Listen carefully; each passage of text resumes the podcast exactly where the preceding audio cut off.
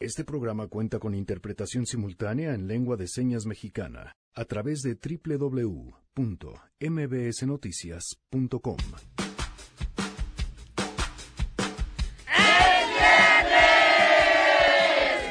nos robamos a todos los invitados de Jordi Rosado a que vinieran a gritar. Muchas gracias. Gracias a toda actitud, la cabina llena, se siente así ese ese calor de la buena onda, el buen rollismo. Y sangre este que estará con nosotros. ¡Sí, señor! Además, les presentaremos información súper importante sobre un tema que nos tiene y nos debe de preocupar a todos, una tala de árboles indiscriminada que se ha dado en la Ciudad de México. En febrero pasado, el ejército y la gendarmería ubicaron en el Ajusco 24 cerraderos clandestinos y no lograron ni una detención. Todos los talamontes huyeron gracias a esas barricadas que las autoridades locales toleran. Tenemos buenas noticias y más. Quédense si arrancamos a todo terreno. MBS Radio presenta A Todo Terreno con Pamela Cerdeira.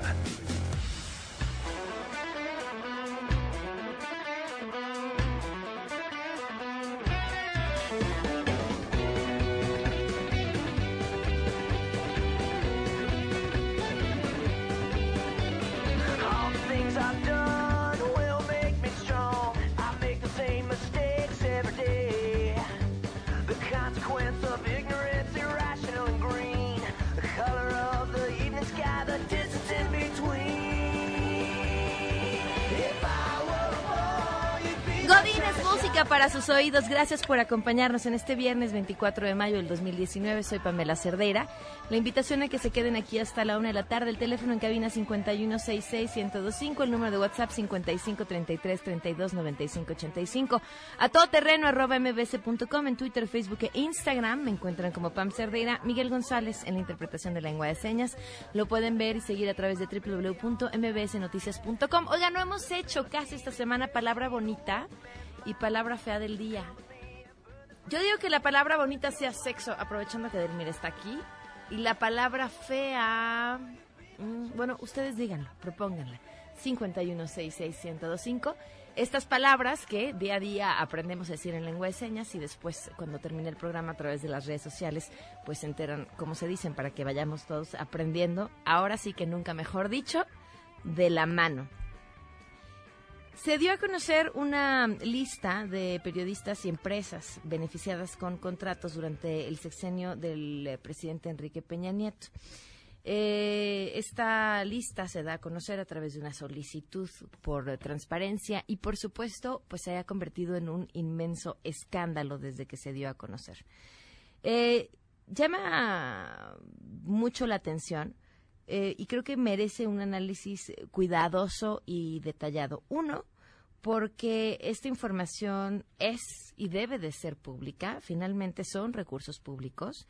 Y dos, porque hay que entender si son recursos que se gastan en comunicación social, pues son recursos que tienen que ser comprobables. Es decir, si el gobierno gasta 10 pesos, paga 10 pesos a un medio de comunicación o a un periodista para anunciarse en su portal de Internet, cualquier cosa, pues debería de ser verificable. Y además de verificable, justificable, es decir, por qué a una portal se le dan 10 millones de pesos y por qué a otro se le dan 50 millones de pesos.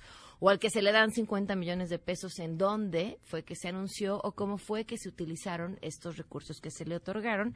Y bueno, si ya fuéramos un poquito más exigentes y exquisitos, y creo que tendríamos que exigirlos, es, pues, cuál fue eh, la, la regla bajo la que se decidió o definió cómo se iban a obtener estos recursos. Eso es- y, creo que es importante no solamente hacerla, o sea, pedir y exigir la información a este, hasta este grado de detalle, porque de otra forma, bajo esta narrativa de el dinero es malo, entonces eh, vamos a dejar de discutir lo que es importante. Ahora, insisto, que se conozcan estos datos son importantes, pero necesitamos una explicación mucho más profunda de toda esa información para darle contexto, porque hay una frase que amo, eh, desconozco su autor, pero dice algo, un hecho fuera de contexto fácilmente se convierte en una mentira. todo tiene que estar dentro del contexto y podemos entonces entender si ponemos o no, o si vamos a discutir o no, como si fuera eh, sopa del mismo plato, eh, animal político que cayó de hacha. Por eso insisto, necesitan un análisis más profundo. Rocío Méndez nos acompaña esta tarde. Rocío, te escuchamos. Buenas tardes. Buenas tardes, Pamela. Al ser cuestionado sobre la difusión de la lista de columnistas y medios que obtuvieron contratos de publicidad en la pasada administración por el concepto de importes pagados a personas físicas o morales por concepto de gastos de comunicación social y otros servicios correspondientes al periodo 2013-2018, el primer mandatario mexicano, Andrés Manuel López Obrador, aclaró que la presidencia de la República no entregó esta lista al periódico de circulación nacional que la difundió desde anoche. El documento, dijo, fue enviado al Instituto Nacional de Transparencia, Acceso a la Información y Protección de Datos Personales. Escuchemos al presidente López Obrador. Bajo palabra de decir verdad, nosotros no dimos a conocer los nombres de quienes reciben o recibían estos apoyos para trabajos informativos. Esto tuvo que ver con otras eh, dependencias, si dieron a conocer los nombres, nosotros solo entregamos esta información al Instituto de Transparencia. Así. Y nosotros no dimos a conocer los nombres. Hay que destacar, Pamela, que el presidente fue muy puntual al aclarar que se trata de una lista de columnistas periodistas que así fue demandada. No es el gasto de publicidad del gobierno. El pasado sexenio, también aclaró el presidente López Obrador, gastó en publicidad oficial 10 mil millones de pesos y el actual gobierno decidió reducir este presupuesto a la mitad. Pero después de la emisión, semanas atrás, del memorándum de austeridad, el monto se reduce a 4 mil millones de pesos y dijo el presidente, nos vamos a ahorrar 6 mil millones de pesos. Cabe destacar que el presidente López Obrador subrayó que su gobierno sí requiere informar. Además, la adquisición en espacios de radio, televisión, periódicos y otros medios de difusión garantiza el derecho a la información. De esta forma, él también fue muy específico al decir que se van a seguir haciendo contratos de su publicidad, pero con procesos transparentes ante la opinión pública. Es parte de lo que se dijo esta mañana aquí en Palacio Nacional, Pamela. A ver, Rocío, entonces para precisar, si no se trata de gastos en comunicación social, sino una lista de columnistas, tendríamos que tener más información de la razón de esos recursos. ¿Se especificó?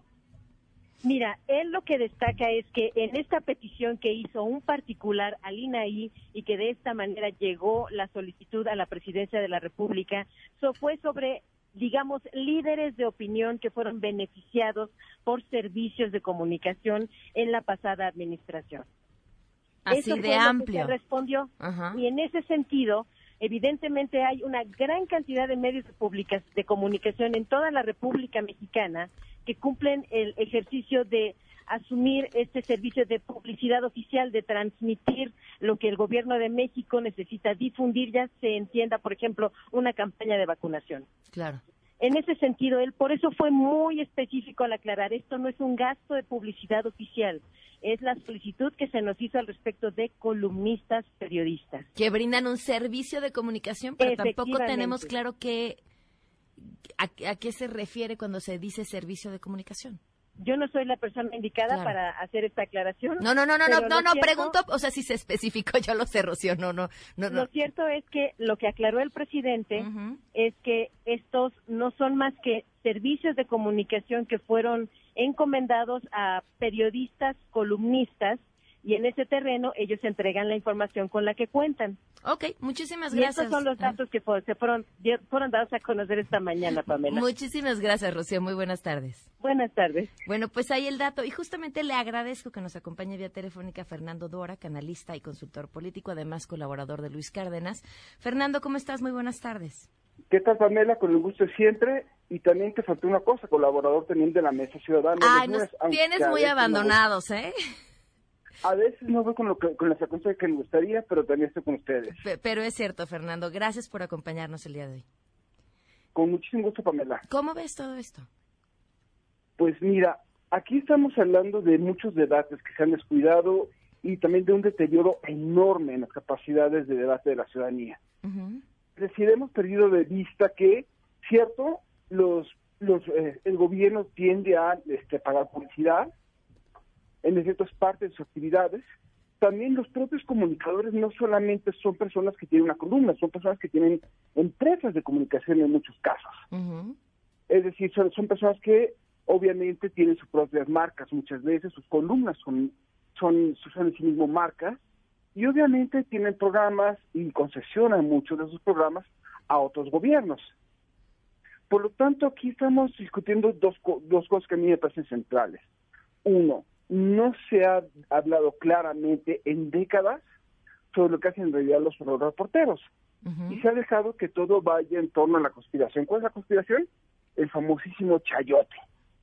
Es decir, todo reportero que cobra algo, pues, este, lo cual también es algo risible, porque la actividad es una actividad profesional y una actividad profesional se remunera. Un reportero que recibe dinero del gobierno es chayotero necesariamente. Y ojo, aquí hay que dis- distinguir eh, personas que puedan incurrir en actos de corrupción, comprobados o no, o unos honorarios profesionales. Y obviamente aquí hablamos de una oferta y demanda de mercado.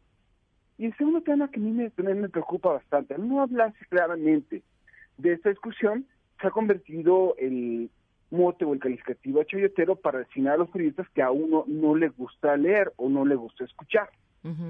Es decir, tenemos, tenemos una- un desgaste de esta discusión pública que ha llevado a creer que un periodista que a nosotros no nos gusta o dice que no cosa que no nos gusta es pagado por el gobierno. Claro. Sin importar la corriente la que sea, ¿eh? ¿no? Porque también hoy sería muy fácil decir que hay un grupo de eh, comentaristas que son pagados por el gobierno porque son afines a su ideología. Totalmente de acuerdo, Pamela. Es, en el clavo. Y, y, y además de todo aquí comenzamos a ver mucho esta lista que se, que se filtró real o no real, completa o no completa, muestra muchas tendencias. Es decir, los medios de comunicación masivos este, no solamente están, de cierta forma, muy descuidados, este, o ya no tienen la relevancia que tenían, y comienza a haber una cierto un, un conjunto de comunicadores de, medios masivos que hace unos años eran alternativos, Ujú, que ahorita son básicamente principales, youtubers.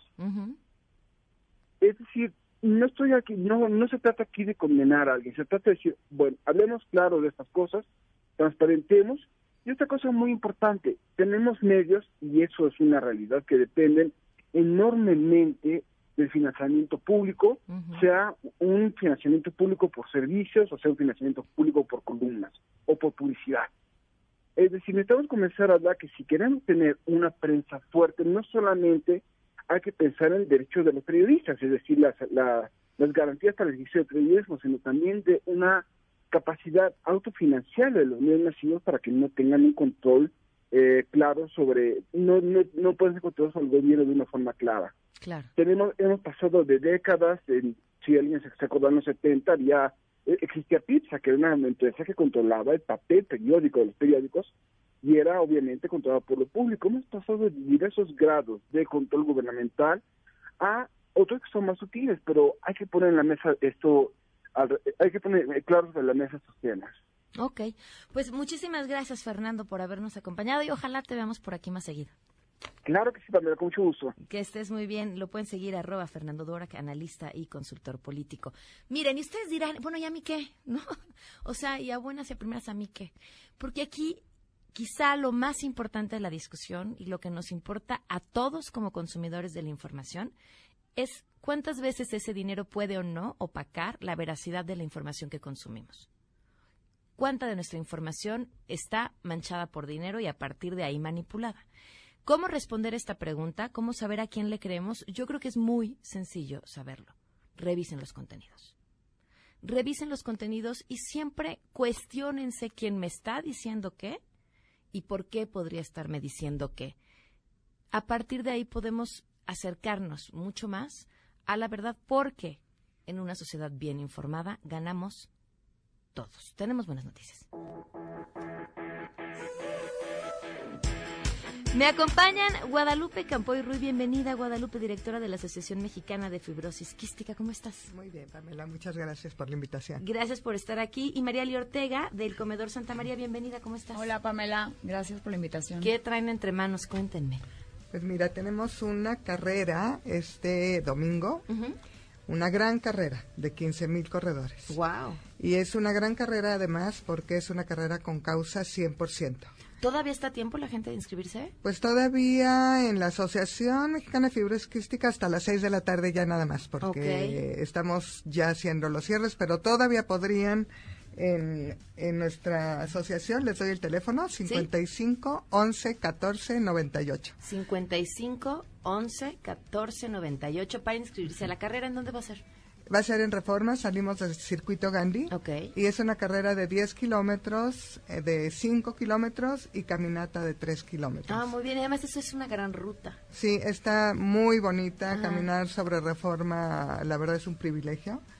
Y este, entonces, además la gente va con sus bebés con carriola, con sus mascotas. Claro. Es un ambiente muy, muy bonito. Y como es una carrera 100% para donar a asociaciones, entonces el ambiente es como muy solidario, la gente está muy contenta. En la Asociación Mexicana de Fibrosis Quística lo que hemos hecho es, eh, se forman grupos. La carrera la llamamos, en la parte de fibrosis quística la llamamos Yo amo a alguien con FQ. Ok. Y entonces la familia de los niños hacen su propio equipo. Entonces tenemos el equipo Pepito, el equipo de Mariana, el equipo de Así. Ok. Y se ponen algún distintivo para que su niño se sienta arropado, este, como eh, que todo el mundo lo quiere, que van por él. Y la verdad esto se hace un, un como, como que le das un plus a esta, a esta carrera, es súper importante. Claro. Ahora cuéntanos qué tiene que ver el comedor aquí. Bueno, eh, somos también una asociación en la que estamos también con el, el Centro Médico ABC, donde también están beneficiando a nuestros niños. Ok. Comedor Santa María es una asociación civil que le damos de comer a niños que viven en pobreza extrema. Tenemos ya 31 comedores en operación y este pues beneficiamos a más de 10.000 niños en, en estos comedores. Y bueno, la carrera obviamente pues también beneficia a todos estos chiquitos que están desde los cuatro meses hasta los 16 años con nosotros y tenemos nuestro programa de nutrición y un programa de formación humana en el que también les damos valores, formación humana, este, todo lo que conlleva. O, pues, o sea, le- les alimentan todo. exacto, desde el alma y la pancita. Oye, muy bien, muy bien. Entonces, si queremos más información, el teléfono que nos diste, hay una página de internet para poderse inscribir. Eh, no, ya, ni, ya, Ya no. por página no. Oh, ok, ya, nada no, ya- más ya ahí. estamos cerrando. No, pues Ahorita está queremos bien. más bien como eh, difundir, porque además eh, esta carrera tiene ya bastantes años que se hace, agradecer también y que la gente conozca que, que estamos ahí para para ayudar a todos estos niños que, nace- que nacen con fibrosis quística. Es una enfermedad de baja prevalencia eh, de las llamadas raras, entonces hay poco conocimiento de ella. Para nosotros el que entren donativos es tan importante como el que salga información Claro. y que la gente conozca y que la gente se sensibilice y, y sepa que hay mucho que se puede hacer por estos niños que aun cuando no estamos al nivel de países desarrollados en cuanto a atención y qué es lo que estamos luchando desde la asociación eh, para que se haga, para que haya clínicas especializadas, pues que, que, que la gente sepa, ¿no? que sepa que, que su ayuda llega, que hay muchísimo que hacer. En la asociación hacemos el diagnóstico todos los días, de hecho tenemos eh, 10 centros de diagnóstico en la República Mexicana para acercar a los niños el diagnóstico. Damos atención integral, tenemos neumólogo, nutriólogo, psicólogo, eh, fisioterapeuta, rehabilitador pulmonar y todos los días tenemos consulta.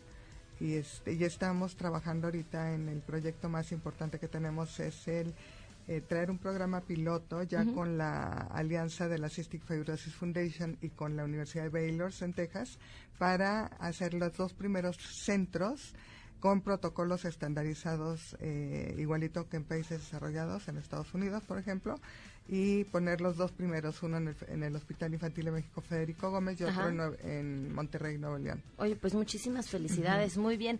Y, y Mariali, para que estén al tanto de lo que hacen en el comedor, ¿en dónde lo pueden ver? Este, de- nuestra página de internet es www.comodorsantamaria.org.mx. Estamos en Instagram y este el teléfono de la oficina es 55 93 94 22. Ahí también podemos darles información de todo.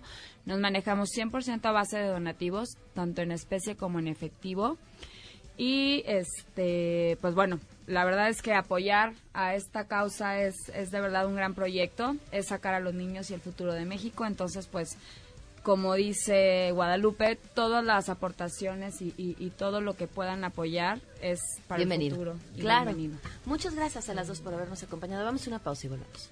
En unos momentos, en A Todo Terreno, Pues es viernes de premios de la semana.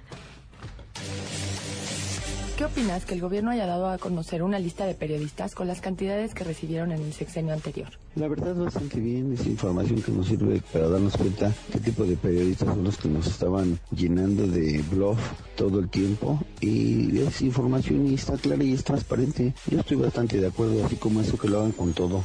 Es lamentable ver que únicamente está utilizando información de gastos de publicidad para dar a entender a la opinión pública que esos periodistas son periodistas pagados.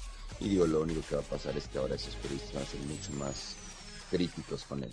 Como ciudadano me interesa saber qué hacen con nuestros impuestos. Por supuesto que es importante saber quiénes recibieron esos beneficios para también saber a quién creerle o en quién confiar un poco más. Me parece mal que los periodistas hayan recibido dinero del gobierno anterior por hacer su trabajo o por no hacerlo, pero también lo que me parece es que esto ya es una guerra entre el gobierno y los periodistas. regresamos. A Todo Terreno. A Todo Terreno, con Pamela Cerdeira. Continuamos. Se acercan los descuentos de Hot Sale en Amazon México.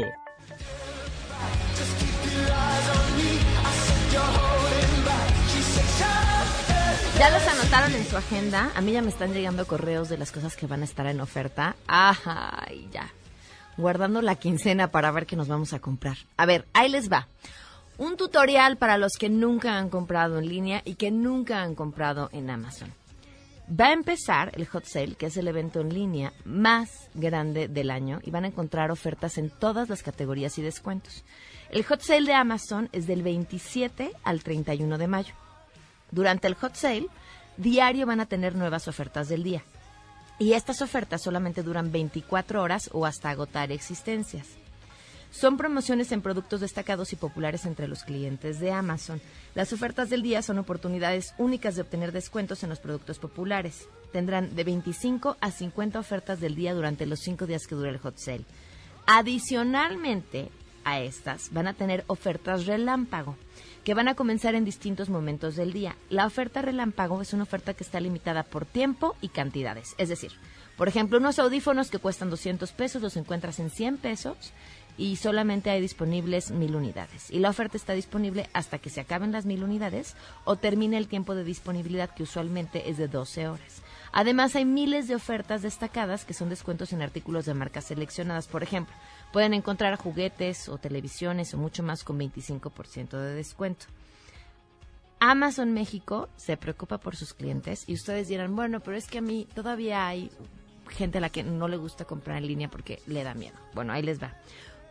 Uno, sus datos están completamente seguros. Dos, si no tienen tarjeta de crédito, no importa, porque tienen otras formas de pago. Por ejemplo, en Amazon pueden pagar, como les decía, con los métodos tradicionales, que es el crédito o el débito, y adicionalmente tienen dos opciones más. Amazon Cash, que es muy fácil, dan su código QR que se les asigna cuando generan su cuenta o su número telefónico para dar de alta al hacer su cuenta, y con esto van abonando dinero a su cuenta que después pueden utilizar para hacer compras. Y Amazon Recargable, que es la tarjeta de débito propia de Amazon y que es muy fácil de obtener, tan solo necesitan ustedes llenar una forma y ya está y con eso pueden pagar incluso a meses sin intereses. Y luego dirán, bueno, ¿y si lo que compré no me gustó, vino incompleto, que es rarísimo, diría yo, casi imposible que eso suceda, o, no me quedó, o no importa. Las devoluciones son súper sencillas. Me atrevería a decir que incluso más sencillo devolver algo por Amazon que regresar a una tienda donde lo compraste en vivo. Amazon tiene garantía de 30 días para devolver tu producto y si el producto no es de tu satisfacción o no es lo que esperabas, nada más contactas a Amazon a través de la misma página y, y ya, automáticamente ellos te dicen imprimes un papelito, tienes 30 días para devolver el producto, lo imprimes, pasan por él y automáticamente te regresan el dinero a tu cuenta. Ahora, incluso les diría, ¿por qué me atrevo o prefiero incluso comprar en Amazon que comprar pues prácticamente en vivo. Uno, porque voy y compro lo que necesito, ¿no? Y no ando uno perdiendo tiempo luego encontrándose otras cosas que no y acabas gastando de más. Dos, porque tienes la oportunidad de tener toda la información completa sobre el producto que quieres, incluso las reseñas de otros clientes que ya han comprado ahí, y eso te puede ayudar a tomar una mejor decisión. Las entregas de Amazon son seguras porque tienen su propia red de distribución y con esto puedes estar seguro de que el producto va a llegar el día en el que tu pedido dice que va a llegar tienes meses sin intereses y además tienen productos originales. O sea, hay productos que no encuentras en otro lugar más que en Amazon, porque tienen una política de productos originales que son revisados con detalle. Y como insisto, si el producto no les satisface, pues fácilmente lo pueden devolver. Así que estén al tiro porque ya va a empezar el hot sale de Amazon del 27 al 31 de mayo. Aprovechen las ofertas, es una buena oportunidad para encontrar aquellos productos que habían estado buscando y que necesitan, que en un clic los pueden comprar, que van a llegar derechito a su casa y que van a poder disfrutar a mejor precio con la mejor calidad en el hot sale de Amazon. Descubre ofertas increíbles para todos este hot sale en amazon.com.mx del 27 al 31 de mayo. 12 con 34. En otros temas, vamos a compartirles un reportaje que fue presentado en la primera emisión de MBS Noticias de Luis Cárdenas. Este reportaje, hecho por Oscar, Oscar Valderas, o Oscar se aventó una investigación interesantísima sobre la indiscriminada tala de árboles, e ilegal, por cierto, que se ha estado llevando a cabo en el Ajusco. Esta mañana irás hasta las tierras que controlan los taladores clandestinos del Ajusco, ese pulmón herido que necesita desesperadamente una contaminada Ciudad de México. A donde vamos, la única autoridad son los talamontes y la ley son sus motosierras. Toma la carretera Picacho Ajusco y deja atrás a los hombres y mujeres deportistas que usan bicicletas y motocicletas para hacer ecoturismo. Observa cómo las cabañas que ofrecen comida se despegan y cómo el camino se hace más solitario. Ya no hay patrullas ni policías, solo hombres cansados llenos de acerrín, vehículos pesados que suben por senderos desolados y uno que otro paseante perdido. Sabrás que has llegado hasta la tierra de los talamontes porque el camino tiene barricadas. A 15 minutos en automóvil de la zona de Jalatlaco, en la frontera con el Estado de México, eres un taxi con llantas ponchadas colocado a la mitad del camino, justo en una peligrosa curva. Está ahí para que si arranca algún operativo sorpresa, los patrulleros se estrellen en el cerro. En febrero pasado, el ejército y la gendarmería ubicaron en el Ajusco 24 cerraderos clandestinos y no lograron ni una detención. Todos los talamontes huyeron gracias a esas barricadas que las autoridades locales toleran. A partir de aquí, el Ajusco parece un bosque con varicela. Adéntrate un poco para ver descampados repletos de troncos cortados, árboles derribados y herramientas abandonadas. Verás la evidencia de las 3.000 hectáreas tasajeadas en los últimos años por los hombres que se sienten dueños de los árboles y que caminan armados con permiso de viejas células de la familia michoacana que controlan esta zona. Sigue un poco más, hasta la zona conocida como el Capulín, donde hasta los vendedores de dulces te dirán que hay más de 100 casas y bodegas donde se esconde la madera cortada ilegalmente y que se vende a la industria de la construcción. Aquí opera la familia Paredes, liderada por el padre, Héctor Paredes, quien te contará en persona cómo es vivir de arrasar con el ajusco. Sí, yo le consigo lo que, lo que usted quiera, de, de madera todo, ¿eh? pero la verdad, ahora sí, pues hay que hablar lo, lo que es la verdad, ¿no? Nosotros trabajamos, este, ahora sí que clandestinamente, no, sé si hay algún problema con eso. Como la mayoría de los talamontes del Ajusco, los paredes depredan pino y oyamel. Para llegar hasta la zona que explotan hay que andar a caballo casi una hora desde un camino abandonado hasta una reserva natural. Si les dices que buscas madera barata para hacer, digamos, unas cabañas, te darán un precio bajísimo que incluye el transporte de la madera cortada ilegalmente durante la madrugada para evitar a la Policía Federal y el soborno para la Policía de la Ciudad de México y el Estado de México. A cambio, ofrecen arrasar en solo unos segundos con árboles centenarios que hoy le hacen mucha falta al aire de la capital. El precio ya es este, a donde va usted a hacer las cabañas. De eso usted no metería absolutamente nada en la mano. Usted me dice, llévenmelas hasta tal lado, adelante. O sea, yo las llevo hasta donde usted me diga. De eso no hay problema.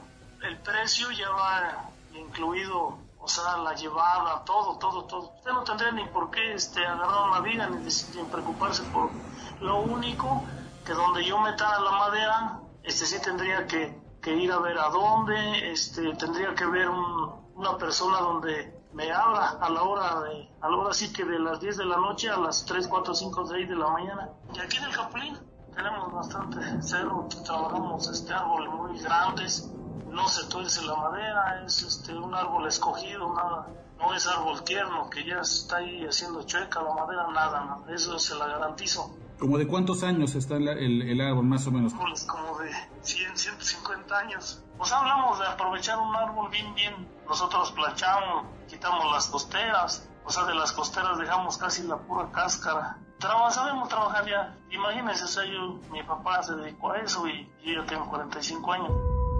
Si les pides, digamos, que talen una hectárea para que tú puedas construir un campo de golf o una cabaña de lujo, te cobrarán 7 pesos por derribar un árbol de hasta 30 metros y más de 100 años de edad.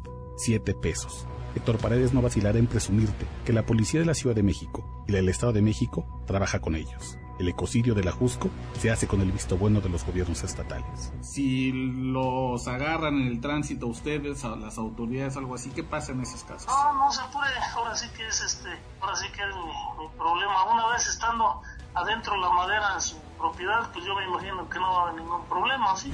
Desgraciadamente las autoridades también trabajan con nosotros, pero también dependiendo, no sé dónde sería el, el lugar, también igual, ese es el detalle. Y usted lo sacaríamos que para quién es nada, ¿no? Eh, Van ellos nos encaminan hasta allá, hasta el al, este, pedido de madera, yo les doy lo que le tengo que dar y sale. Ah, ok. Este, ellos mismos nos hacen el escolta, las, la policía, ok. Sí, sí, sí, de eso no se apure.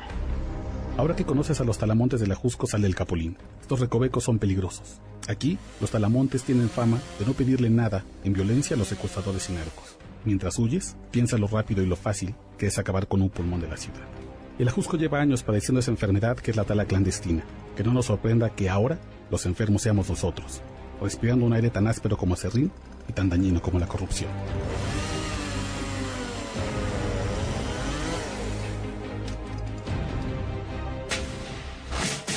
Regresamos a todo terreno. A todo terreno con Pamela Cerdeira. Continuamos. Ladies and gentlemen, señoras y señores, ha llegado el momento de presentar con orgullo el galardón a lo más selecto de la semana. Los premios de la semana en A Todo Terreno. Que está con nosotros. Ay, Oli. ¿cómo empezamos con nominados desde el fin de semana? Qué cosa, ¿no? Qué Al- si vaya, Desde si algo podemos agrade- agradecerle a la 4T es que hay nota diario. Diario. Sobre todo para nutrir los premios Pobre de de la ti, semana. ya sé, vamos, pobre de mí. Vámonos con nuestros primeros nominados, pues ¿Quiénes quienes están llevando la cuenta oficial de la Secretaría de Energía. ¿Por qué? Pues fueron, fueron eh, víctimas de polémica otra vez porque publicaron un tuit que decía, en la Secretaría de Energía estamos comprometidos con las y los mexicanos para recuperar los recursos de la nación. Transformamos México en energía. Este tuit que se publicó a las 10.59 junto con la imagen en donde aparece Rocío Nale y el texto. En esta cuarta transformación nosotros decimos sí podemos, sí queremos y queremos estar a la altura de lo que nos merecemos los mexicanos. Ingeniera Rocío Nale García, secretaria de Energía. ¿Cuál es el problema con este tuit? Dirán ustedes. Bueno, pues porque fácilmente puede decirse que se está haciendo promoción a una persona a través de una cuenta oficial y eso está prohibido. ¿Qué vamos a cantar? Claro que sí. Cuidado, mucho cuidado, que están tomando por el rumbo equivocado. Cuidado, lo que publican, que esa imagen está muy comprometida.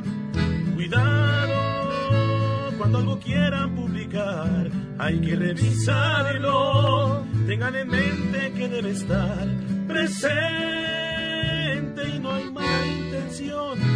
Puede que se malinterprete. Ay, qué bonito. Vámonos con nuestro siguiente nominado, otro favorito, Gerardo Fernández Noroña. Pues resulta que el lunes a las 11 de la mañana protestó en las oficinas de Twitter ubicadas en Montes Urales porque dijo su cuenta había sido bloqueada. La verdad, la cuenta, uno podía seguir teniendo acceso a la cuenta y ver las publicaciones, salvo por unos cuantos tweets que esos sí desaparecieron de la cuenta. ¿Qué tenían los tweets de Fernández Noroña que Twitter bloqueó? Pues teléfonos de personas a quienes él pedía que sus seguidores se dedicaran a hostigarlos. ¿Por qué? Porque justamente estas personas lo habían ofendido a través de WhatsApp. Entonces solicitó a sus seguidores pues que le regresaran con toda la elegancia del mundo lo que habían hecho a él. Y no está bien y no está permitido, infringe las reglas de Twitter que tú hagas eso. No es una violación a la libertad de expresión. No es una violación a la libertad de expresión. Son las reglas de la red. Digo, ya sin meternos de fondo en discutir que este señor decida publicar nombres de personas para que los molesten. O sea, el acto es moralmente gravísimo, me parece. Pues sí, vamos a cantarle. Claro que sí. Sin tweets me vinieron a dejar. Se quieren agandallar tan solo con mis tweets. Sin tweets ya no me podrán seguir. Me tendré que aguantar de volver a tuitear. ¡Ay, vámonos, sangre azteca! Oigan, pues que necesitamos dinero, ¿no? Y a Sí. pesar de que pues hay que austeridad, Mucho. pues hay ver que ver de dónde sacar, porque pues el dinero finalmente sí hace falta. Y este alcalde de centro, cabecera de Villahermosa, puso en venta el Palacio Municipal del Ayuntamiento. El edil, Evaristo Hernández, protagonista y titular de este premio, pide 500 millones de pesos y ya hay al menos cinco empresas interesadas en adquirirlo. ¿Para qué? Pues para construir una plaza comercial o torres de oficinas. Él dice que esta es una decisión tomada y no hay marcha atrás, pues ya recibieron a cambio la donación de un terreno de 68 hectáreas en la cual van a construir un nuevo palacio municipal. Él dice que el actual es obsoleto, que tiene problemas estructurales y que ya no cabe la obesa burocracia que es alrededor de 6.000 trabajadores. Pero en realidad, o bueno, vean ustedes a saber, la otra versión señalan que se trata más que una limpia e inocente donación, pues se dice que es un multimillonario negocio inmobiliario que beneficia a los promotores y afecta a los habi- habitantes principalmente por el costo que va a generar el traslado de las oficinas del ayuntamiento y que en donde se encuentra el ayuntami- ayuntamiento pues sería un jugoso negocio crear esto que creen que pueda suceder una plaza comercial o una torre de oficinas. Así que habrá que ver. Cámara. ¿Qué vamos a cantar, azteca? Dice que ya es obsoleto, se puede caer con el viento. Y el muro ya está muy viejo, que ya no se siente el muy contento. Allá en Tabasco ya está en oferta aquel palacio. Dice Morena, por estar viejo lo puso en venta. Ven, ven, ven, ven, ven, ven. Vamos a la venta del palacio que está bien. ¡Qué barato! Ven, ven, ven. Ven, ven, ven. Que con esa venta ya se construirá un Edén. ¡Qué bonito! Bueno, pues el siguiente nominado es la persona de este restaurante en Coyoacán que discriminó a Mandy Titita. Ella publicó en redes sociales cómo fue pues prácticamente corrida de un restaurante en el que llegaba a tomarse algo, por lo que ella supone se trataba por el mandil que estaba usando y que seguramente pensaron que era una persona que venía a vender artesanías en el restaurante y la despidieron de muy mala manera. Ella mismo ella misma decía, cuando vio que traía un iPhone y un libro, entonces ya el tono cambió. ¿Por qué me están sacando de esta forma violenta? Si yo me iba a sentar a, a consumir, fue lo que cuestionó a Mandititita. ¿Qué le vamos a cantar? Claro que sí.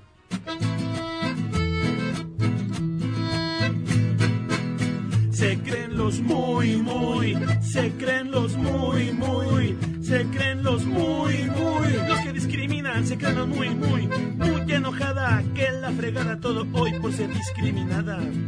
Pero por malo segurito que les va a ir muy de la patada. Se creen los muy, muy, se creen los muy, muy, se creen los muy, muy, los que discriminan, se creen los muy, muy. ¡Eh, qué bonito! No es amenaza, pero parece amenaza, huele amenaza, se oye como amenaza. Esto fue lo que dijo el senador Napoleón Gómez Urrutia en una entrevista y lo leo textual. Con el poder económico ha estado aliado tras expresidentes y no pudieron. Ojalá se incorporen a esta transformación y dejen de atacar al presidente, al gobierno, al sistema. Más les vale por el bien de su fortuna, de sus negocios también. ¿Es una amenaza? No, luego continuó. No estoy diciendo nada amenazante, pues los que no se incorporen estos cambios se van a quedar atrás, lo digo por los empresarios, pero también por los líderes sindicales. Ay, caray, no se mordió la lengua, vamos a cantar. Claro que sí.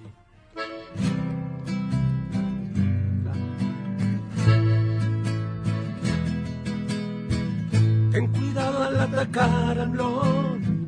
Aquí abajo en este mundo material, la fortuna se te puede terminar por nada.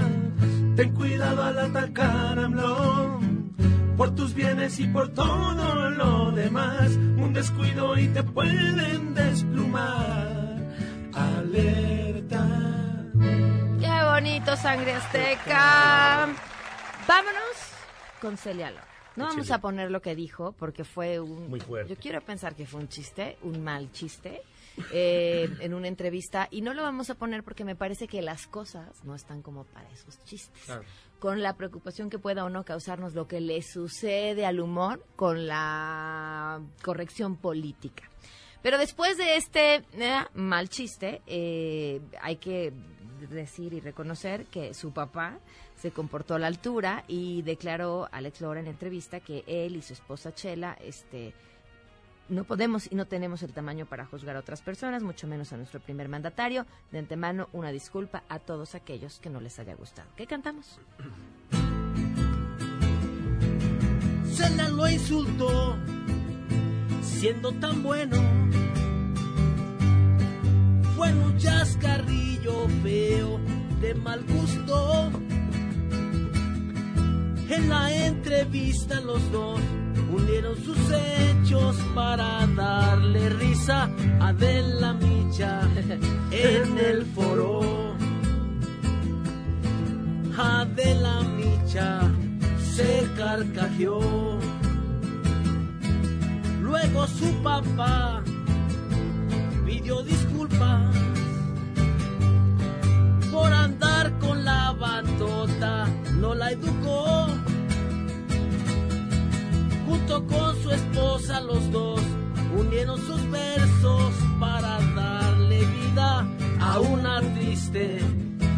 canción de AMLO. A una nueva canción de AMLO. Oigan, vámonos con los nominados. ¿Qué de la semana? Del año. ¿Qué del año? Del sexenio. Hombre de la vida. Tres periodistas asiduos y de primera fila siempre en las conferencias matutinas de Andrés Manuel López Obrador comentaron esto. Salió en el periódico El Gráfico exactamente cuando eh, terminó la mañanera que era su programa y habló de su vida. De su vida que justamente salió en el periódico El Gráfico, lo cual en ese momento ya no aparece. Ya no está. eh, Ya no está, sin embargo, estuvo ahí. Y bueno, tenemos este captura de pantalla. Pero platica un poquito de lo que... Es un dato eh, escalofriante, digo, al final del día todos tenemos un pasado. ¿sí? Claro. Esta es una joya. A mí no se me hace ético a veces sacar la vida de otro, pero en esto sí lo voy a sacar porque habla de, de todo un drama que estamos haciendo, que no es cierto, todo un sketch, y esto es mentira. Y tengo que decirlo, ¿no? Eh, Broso no acepta que viene de... Él nació en un reclusorio, lamentablemente, ¿no? como cualquiera nos pudo haber pasado. Pero por eso guarda estos resentimientos, ¿no? Y quiere golpear, eh, destruir, ¿no? Es cuando se caracteriza por eso en ese payaso. Ay, confundió el historial de Broso con el de Víctor Trujillo y pensaron que esa era su historia. Broso contestó magistralmente. Lo dijo muy bien Sandy Aguilera. Todos tenemos un pasado. Todos tenemos un pasado, pero también habrá que decir, y es justo decirlo gracias a esta información, pero una cosa es el pasado mío y otra cosa es el pasado del de Víctor Trujillo. Vamos a cantar Sangre Azteca. Claro que sí. ¡Hola de chamacos! Para ellos eres un pobre payasito. Les das para vivir y de qué hablar. Escondes tu penar en el fondo de ti. Y aún así tu historia quieren robar. Tienes que sonreír, sonreír, payasito. Piensa bien de quién viene todo lo que se hablará. Su destino ya está para siempre marcado. Payasito, corajes de verdad. Qué bonito Sangre Azteca, Sheila, ¿qué se está cocinando? Rapidísimo, Pam, en unos momentos el presidente López Obrador encabezará la entrega de apoyos de programas integrales del bienestar en Zacatecas y más tarde visitará San Luis Potosí para presentar programas también integrales de bienestar y también muy pendientes del atentado que se registró hace unos momentos en Lyon, Francia, dejó al menos ocho heridos no de gravedad y los primeros reportes apuntan a la explosión de un paquete bomba. Muchísimas gracias, Sheila. Oigan, si no, si no le regalaron nada a su mamá, todavía están a tiempo, no se nos ha acabado mayo. Y yo les recomiendo, porque hasta el 31 de mayo pueden estrenar una camioneta ideal, una Suzuki Ertiga 2019, en el que puede viajar toda la familia. Tiene siete asientos y pueden estrenarla desde 3.999 pesos al mes. Por si fuera poco, les regalan una cámara de reversa para la versión GLX y lo mejor, entrega inmediata. Suzuki.com.mx, diagonal autos, soliciten su prueba de manejo. Adiós. MBS Radio presentó A Todo Terreno con Pamela Cerdeira, donde la noticia eres tú.